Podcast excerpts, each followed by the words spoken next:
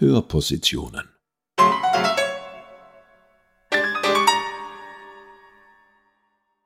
Eine Kooperation von Musiksammlung der Tiroler Landesmuseen und Gemeindemuseum Absam.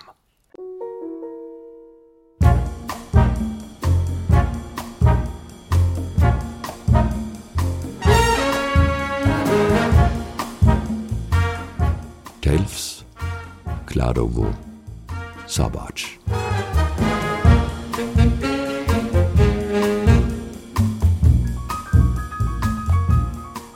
Remember Alfred Hochhaus, Jazzpianist, 1909 bis 1941.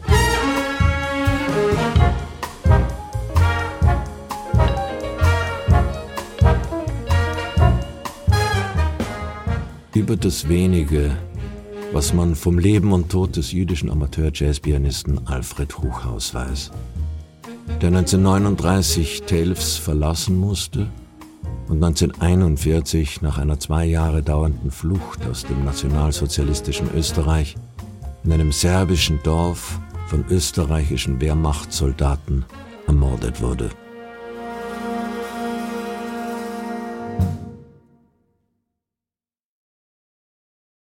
Anmerkung. In den zitierten Texten aus dem Tirol der 1920er und 30er Jahre ist der Rassismus in der Sprache dieser Zeit dokumentiert.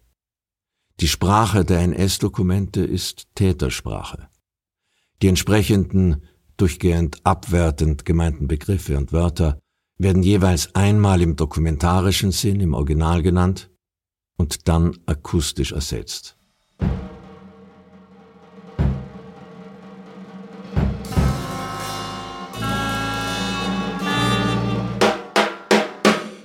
Dr. Franz Gratel von der Musiksammlung des Ferdinandeums. Für mich als Musikwissenschaftler war die Beschäftigung mit Alfred Hochhaus eigentlich der Anlass, mich einmal eingehender mit dieser Frühgeschichte des Jazz und allgemein mit der Unterhaltungsmusik in Tirol, mit der nicht etablierten Musik in den 20er und 30er Jahren auseinanderzusetzen. Jazz kommt in dem was als Tiroler Musikgeschichte konstruiert worden ist, bis in jüngste Zeit eigentlich nicht vor. Die Literatur darüber, die lässt sich an der Hand abzählen. Es gibt eigentlich überhaupt keine grundlegende und umfassende Untersuchung zum Jazz ab 1919, ab der Zeit nach dem Krieg, wo sich das in den Zeitungen nachweisen lässt. Es wäre einmal dringend an der Zeit, weil offenbar die Fokussierung auf die Kunstmusik seit jeher so groß war und der Wille zur Konstruktion dieses Musikgenre gar nicht zugelassen hat.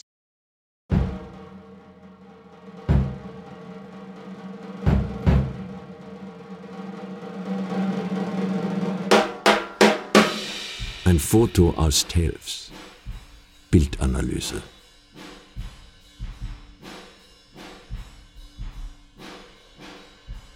Nicht die klassischen Quellen, sondern die Analyse eines Fotos und seines zeitgeschichtlichen Kontexts führen mitten in die Geschichte von Alfred Hochhaus.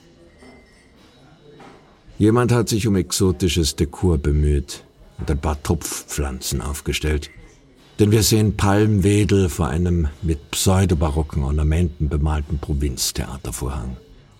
Wir sehen einen ausgetretenen Bretterboden, darauf vier junge Männer an ihren Instrumenten. Die Aufschrift auf dem Fell der Fußtrommel weist das Quartett als Original Wiener Jazzkapelle aus.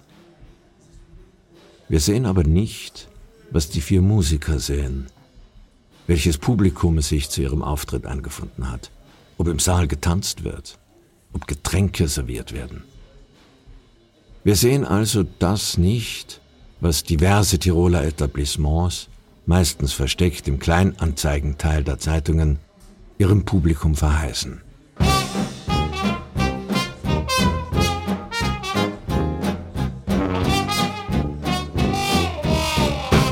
Sonn- und Feiertagsausflug ins Kurhaus in Igels. Da gibt's guten Oberskaffee, kleine Imbisse und so weiter. Und die beliebte Jazzkapelle Eric Dealey konzertiert und verlockt zum Tanz.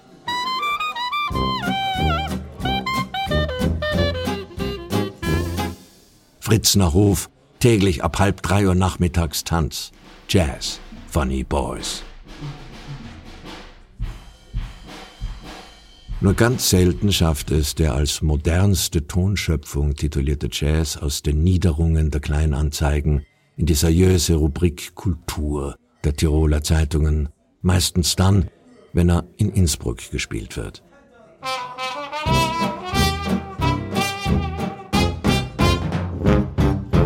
Am 26. Mai 1931 ist in den Innsbrucker Nachrichten zu lesen, Jazzkönig Bobby Hind und seine Londoner Sonora-Band gastieren im Innsbrucker Stadttheater.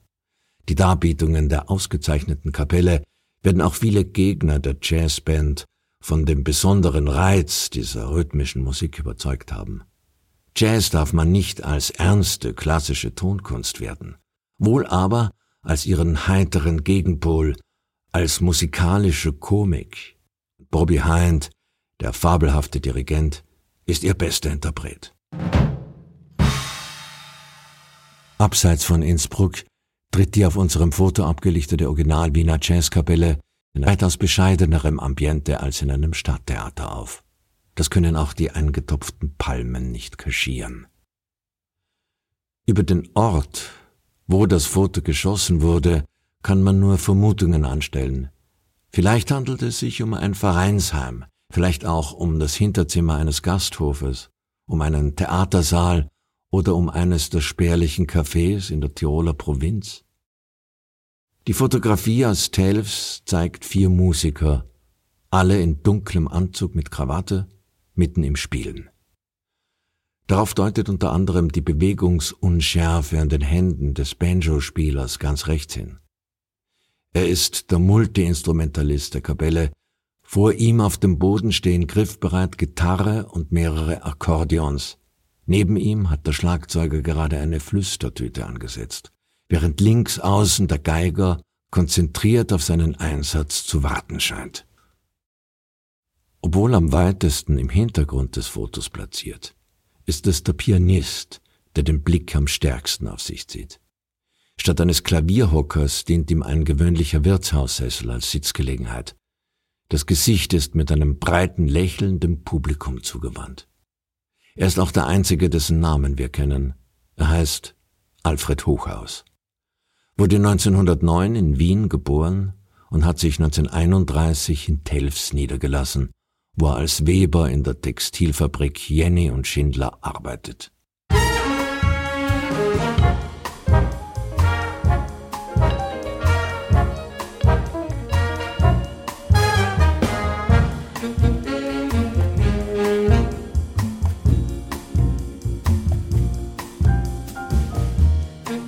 Doch das zählt schon zum Kontext der Fotografie, sowie die reaktionären Umtriebe einer christlich-sozialen Tiroler Landsmannschaft, die ab 1931 auch mit einer Ortsgruppe in Telfs gegen die Überwucherung des bodenständigen Elements durch fremde Einflüsse auftritt. Denn das Fremde und gerade auch das ganz harmlos musikalisch Fremde bedrohte schon immer die als ewig angenommene Macht des Heimischen, des eigenen, des Echten.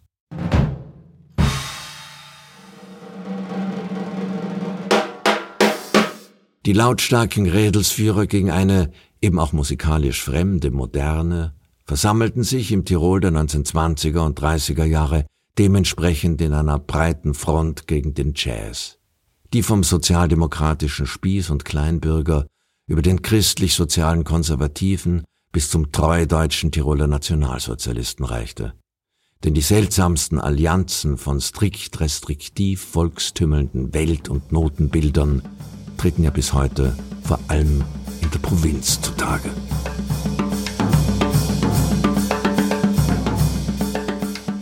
Haller Lokalanzeiger am 31. Oktober 1931. Berlins Spielscharen in Hall am vergangenen Samstag gaben die Spielscharen der NSDAP, das ist die Nationalsozialistische Deutsche Arbeiterpartei, das musste 1931 den Hallern noch erklärt werden, einen Abend im Haller Stadtsaal. Ingenieur Reiter von Hall sprach die Begrüßungsworte. Die Spielscharen sangen dann echt Deutsch. Von allen fremden Einflüssen freie Lieder zu bescheidener Instrumentalbegleitung, die gerade durch ihre Einfachheit tiefer griffen. Dasselbe ist von den nordischen Tänzen zu sagen. Auch hier fühlte man wohltuend das Germanentum heraus. Der Jugend wurde ein Beispiel gegeben, dass nicht unbedingt eine Neger-Jazzband nötig ist, wenn man sich vergnügen will.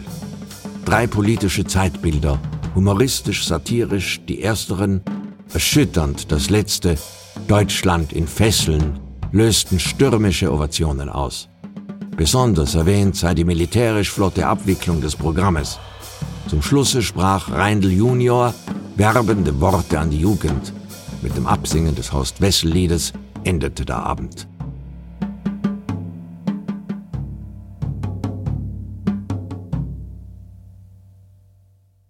Und ein Jahr später, im Dezember 1932, beschäftigte sich am anderen Ende des politischen Spektrums das Sozialdemokratische Tagblatt für Tirol, die Volkszeitung, unter dem Titel Arbeitersang und N-Musik mit dem Jazz.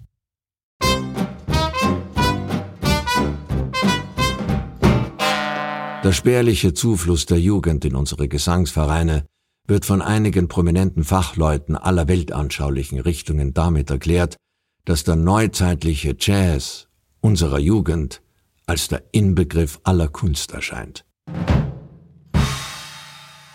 Die Volkszeitung ist sich aber offenbar gerade 1932 durchaus bewusst, an wessen Seite sie sich politisch mit ihrer Polemik gegen den Jazz wiederfindet und macht ihre Leser daher aufmerksam,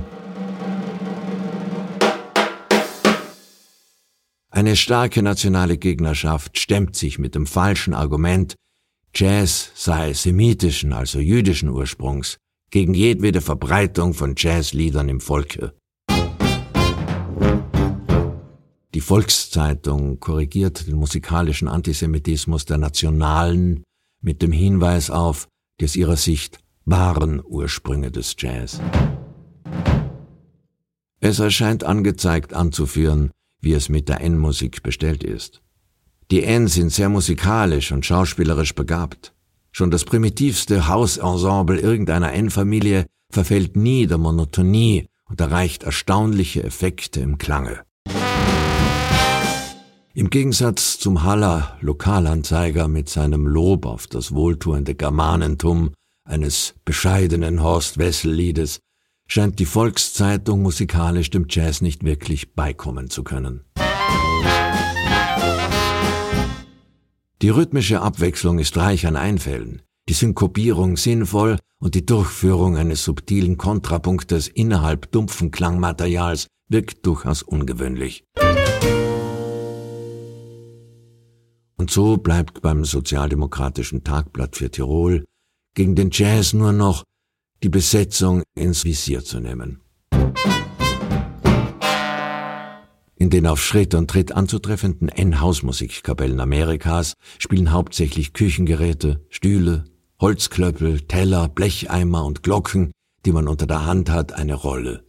Dazu kommt das Klopfen auf Fensterscheiben mit den Fingern, das Stoßen mit den Absätzen auf den Boden.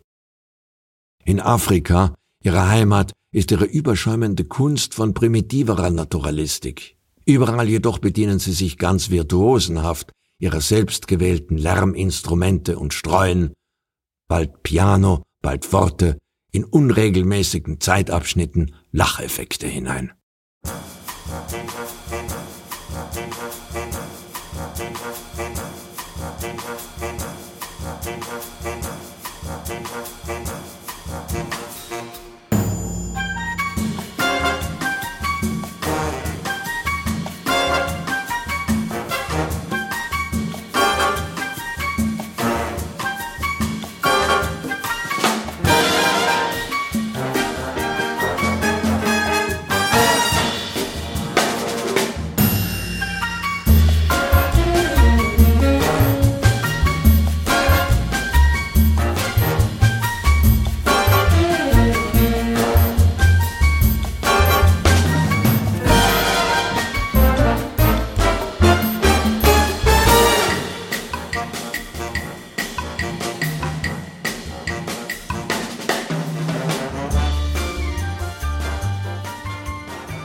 Franz Gratl von der Musiksammlung des Ferdinandeums. Wenn man die negative Polemik gegen die Jazzmusik, die es auch durch die Jahrzehnte gibt in Tirol, sich durchliest, dann ist ja der Rhythmus immer das, was da hervorgehoben wird. Dieses Primitive, das Stampfende. Und ich glaube, dass da gerade diese Rhythmik der Jazzmusik das Faszinierende war, auch für das Tiroler tanzwütige Publikum. Es ist sicher so, dass sehr früh, da gibt es nämlich schon sehr früh dann auch Berichte, dass gerade auch bei den Bällen solche Jazzrhythmen dann Einzug gehalten haben und das wurde zunächst auch von den Vertretern der Tradition sehr übel angesehen.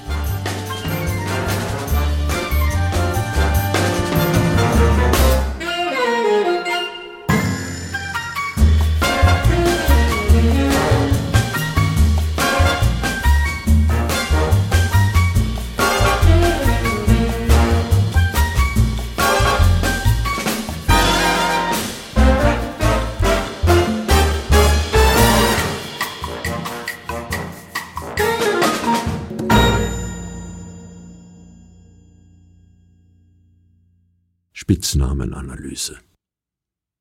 Ausgestattet mit dem solchermaßen detailreich aufbereiteten Wissen wird der Spitzname, den der aus der Fremde nach Telfs zugewanderte Jazzaffine Alfred Hochhaus verpasst bekommen hat, in seiner zeitgeschichtlichen Dimension erkennbar. Den Spitznamen, wie sie Alfred Hochhaus gegeben wurden, der Neger, verweisen immer auf soziale Beziehungen zwischen Personen und bewerten diese. Spitznamen wie der N schaffen Ordnung im Kollektiv, indem sie sich ganz bestimmter sozialer Stereotype bedienen. Diejenigen, die Spitznamen wie der N vergeben, wiederum nehmen damit eine Position der Macht ein. Sie nehmen sich nicht nur die Benennungs-, sondern auch die Deutungsmacht heraus. Wenn sie vielleicht auch sonst nichts hatten, dann hatten sie wenigstens die Macht über die sprachliche Einordnung oder Aussortierung von Mitbürgern. Und so weiß die Telfer Lokalgeschichtsschreibung über Alfred Hochhaus in einer Mischung von Dorfchronik, Oral History und naiver Zeitgeschichte Folgendes zu berichten. Nach der Absolvierung der Textilfachschule und einem beruflichen Aufenthalt in der Schweiz ließ er sich im Jahre 1931 in Telfs nieder, wo als Weber bei Jenny und Schindler eintrat. Alfred Hochhaus, der wegen seiner dunklen Gesichtsfarbe den Spitznamen der Neger erhielt, knüpfte in Telfs zahlreiche Kontakte und nahm regen Anteil am geselligen und sportlichen Leben des Orts. Er machte sich als Fußballer und talentierter Musiker einen Namen. Unter anderem war er als Pianist in einer aus mehreren jungen Leuten bestehenden Wiener Jazzkapelle aktiv, die in den 1930er Jahren in Telfs regelmäßig bei Tanzveranstaltungen spielte.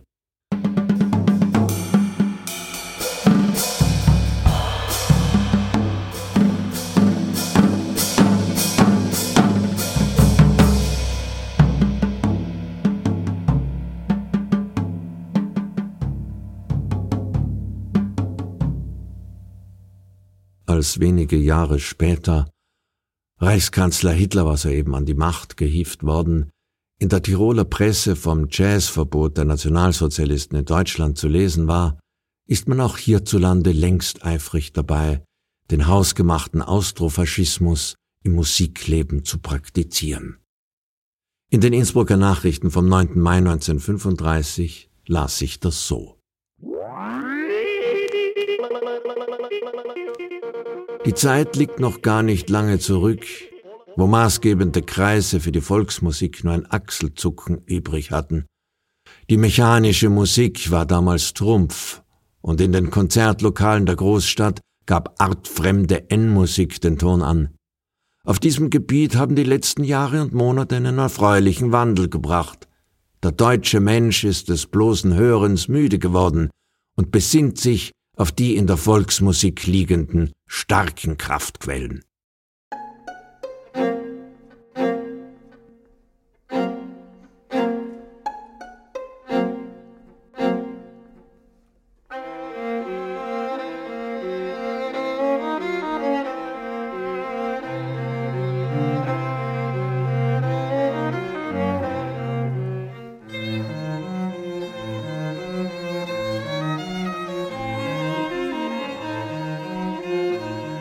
Vom Antisemitismus eingeholt.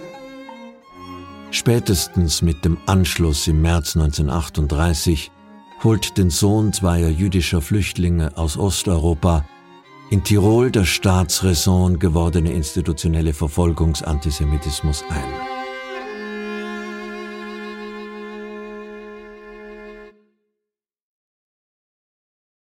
Die Innsbrucker Nachrichten kommentieren am 10. November 1938 die Gewaltübergriffe auf jüdische Familien in Innsbruck in der vorhergehenden Pogromnacht in einem Kommentar, verfasst vom Hauptschriftleiter Ernst Keinrad so. Wir haben die Hebräer in der Ostmark nach dem Anschluss wahrhaftig mit Glacéhandschuhen behandelt. Es ist ihnen kein Haar gekrümmt worden, und dass wir daran gingen, mit durchaus legalen Mitteln unsere Geschäftswelt von diesem Parasitentum zu reinigen, ist nun wirklich nur unser gutes Recht der Selbsterhaltung gewesen. Die berechtigte Notwehr zwingt uns heute zu dem einzig möglichen Mittel der Abwehr künftiger Bluttaten.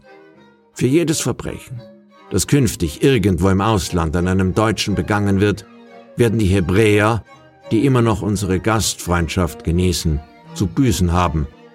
Auch wir in Tirol haben noch allerhand Juden, und wir Tiroler lassen uns bekanntlich allerhand gefallen, ehe wir richtig zuschlagen. Aber wenn, dann richtig. Tiroler Fäuste haben nichts an Kraft verloren. Und wer in der Geschichte einigermaßen Bescheid weiß, wird diese Drohung verstehen.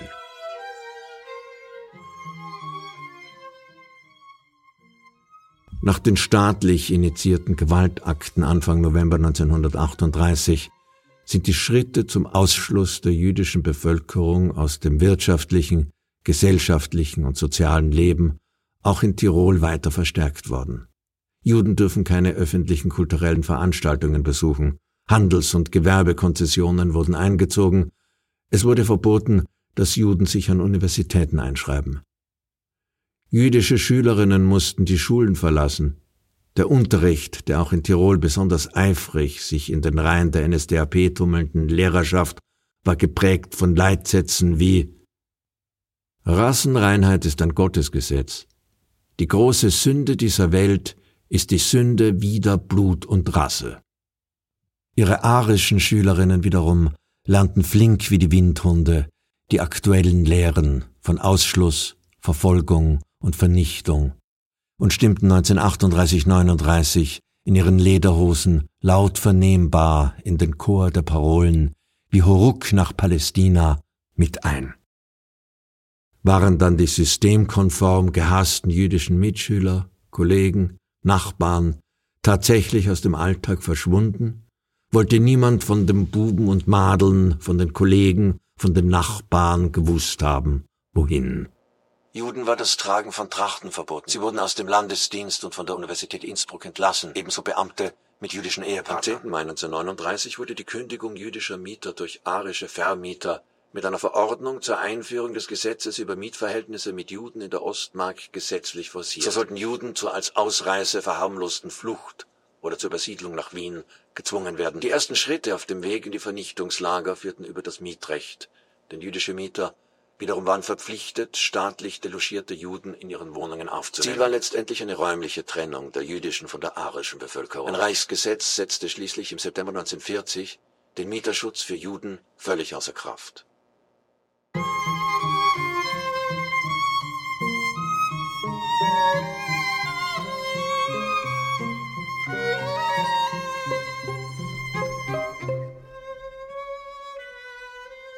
Auch Alfred Hochhaus musste 1939 im Zuge dieser forcierten antisemitischen Politik Telfs Richtung Wien verlassen.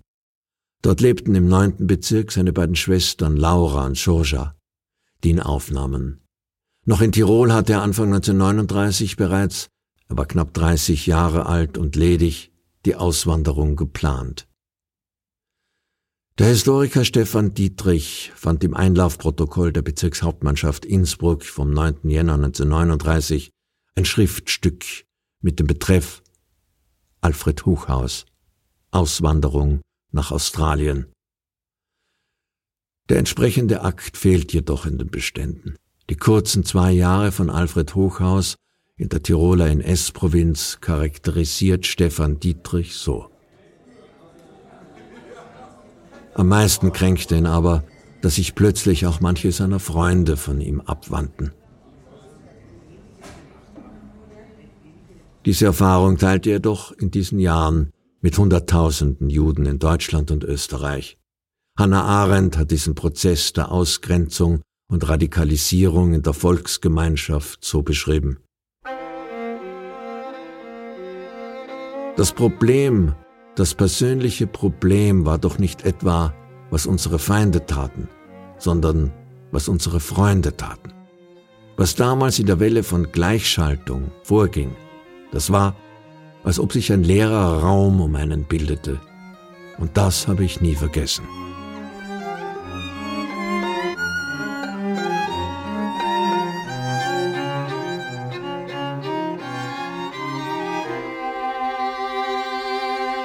Alfred Hochhaus kommt 1939 in ein Wien, in dem der SS-Obersturmbannführer und Gründer der Zentralstelle für jüdische Auswanderung Adolf Eichmann bereits den Druck auf die wachsende jüdische Community in der Stadt permanent erhöhte. Monatelang wartete Alfred Hochhaus zusammen mit tausenden anderen auf die Gelegenheit bzw. Genehmigung zur Auswanderung. Eichmann wiederum drohte immer wieder damit, alle noch nicht ausgewanderten Juden nach Polen zu deportieren.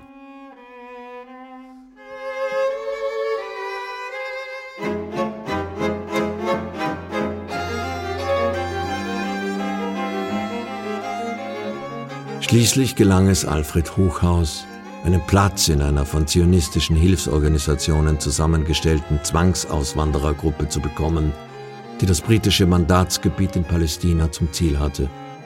Der Weg dorthin führte auf der Donau ins Schwarze Meer, durch die Ägäis über das Mittelmeer nach Haifa. Diese aus mehr als tausend österreichischen und deutschen Juden bestehende Auswanderergruppe bestieg endlich im November 1939 in Bratislava das Schiff Uranus. Die DDSG sollte sie zum Donaudelta am Schwarzen Meer bringen.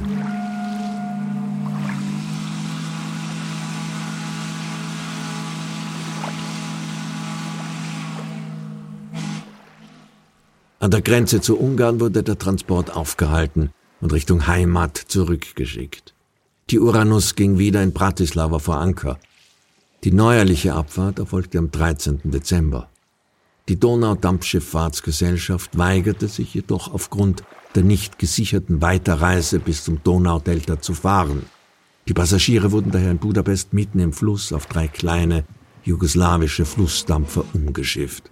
Mit diesen drei Ausflugsschiffen kamen die Flüchtlinge bis Brahovo, wo sie vom 18. bis 30. Dezember festlagen, weil ihnen die Weiterfahrt über die rumänische Grenze untersagt wurde.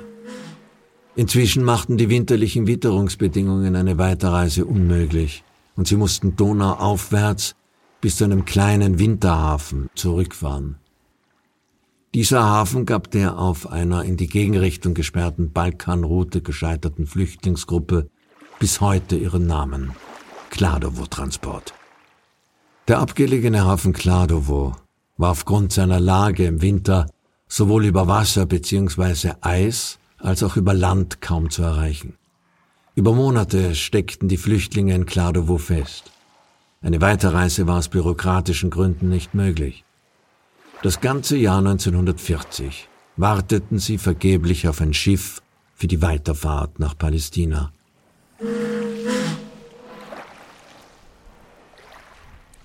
Schließlich musste die Gruppe donauaufwärts an Belgrad vorbei in den Hafen der Stadt Schabatz an der Save übersiedeln. Dort kümmerten sich die kleine jüdische Gemeinde um die seit Monaten in Serbiens Bürokratie gestrandeten Flüchtlinge. Die Lebensbedingungen an der Save waren um vieles besser als im isolierten Winterhafen Kladowo an der Donau.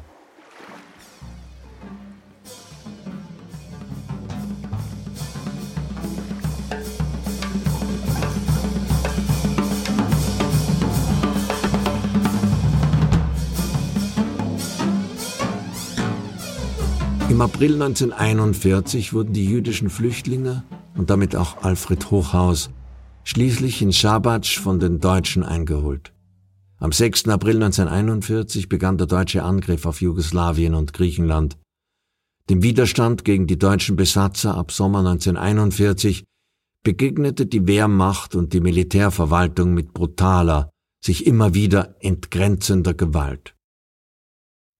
Die jüdischen Flüchtlinge des Kladowo-Transports holten die Deutschen aus ihren lokalen Quartieren und sperrten sie in ein provisorisches Gefangenenlager an der Save.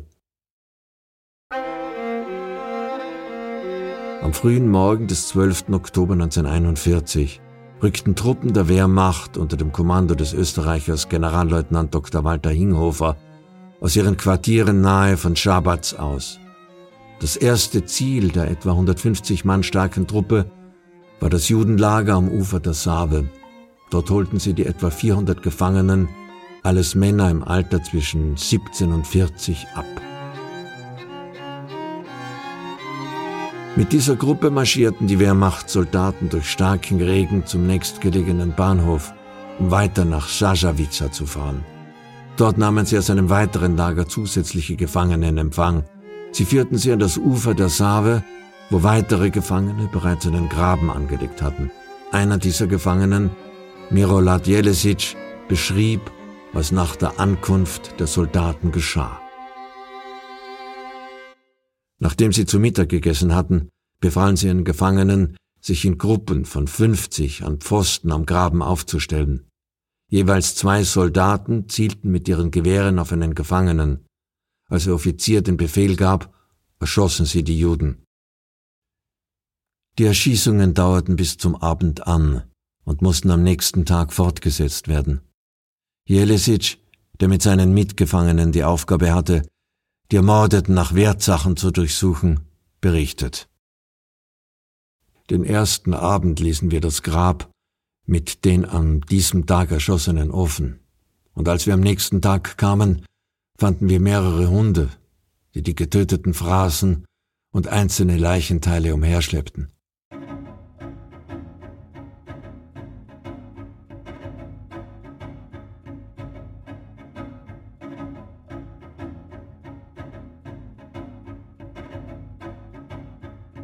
Simon Wiesenthal schrieb 2001 über diesen als Kladowo-Transport erinnerten Fluchtversuch. Sowohl die Opfer als auch die Täter stammten aus Österreich.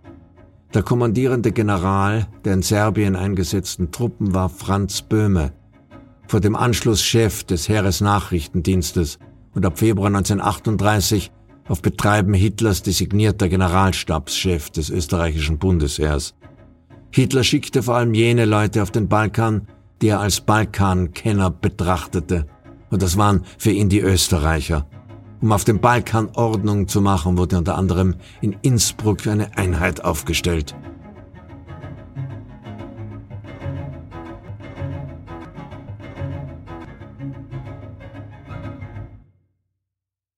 Stefan Dietrich stieß bei seinen Recherchen in Telfs auf folgende Fronterinnerung. Kurz vor dem Ende gab es noch eine direkte Nachricht von Alfred Hochhaus. Ein aus Telf stammender Wehrmachtssoldat erkannte seinen ehemaligen Arbeitskollegen unter den in Schabatsch internierten. Mit diesem Soldaten aus Telfs tauschte Alfred Hochhaus noch Zigaretten gegen Brot und gab ihm einen Zettel für eine Familie in Telfs mit, auf dem er seinen Freunden kurz mitteilte, dass er nach langer Irrfahrt hier gelandet sei und sie grüße. In der Erschießungsliste aus Sasavica am 12. Oktober 1941 scheint der Name Alfred Hochhaus mit der Nummer 391 auf. Die beiden Schwestern von Alfred Hochhaus findet man auf einer Liste aus dem Jahr 1942. Laura und Soja Hochhaus wurden am 31. August 1942 von Wien in das deutsche Vernichtungslager Mali Drostinec zwölf Kilometer südöstlich von Minsk, deportiert, wo beide am 4. September ermordet wurden.